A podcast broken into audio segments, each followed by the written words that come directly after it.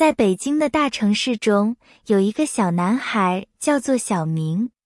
小明非常喜欢学习语言，尤其是他的母语普通话。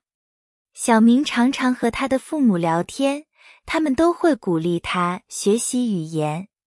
他的父亲告诉他，语言是理解世界的一扇窗户。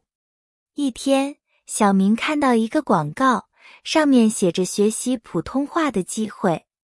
他决定申请，小明被选中了，并开始了他的普通话之旅。他每天都要去学校学习，学习听说读写。虽然有时候会感觉很累，但他从不放弃。有一次，他在课堂上讲了一个他自己创作的故事，老师和同学们都称赞他。小明开始理解。语言不仅仅是交流，更是表达自己的方式。在这个过程中，小明成长了很多。他开始了解更多关于他的文化和历史。他也开始考虑自己的未来。他希望能够成为一个语言教师，和更多的人分享他对普通话的热爱。小明的梦想逐渐成真。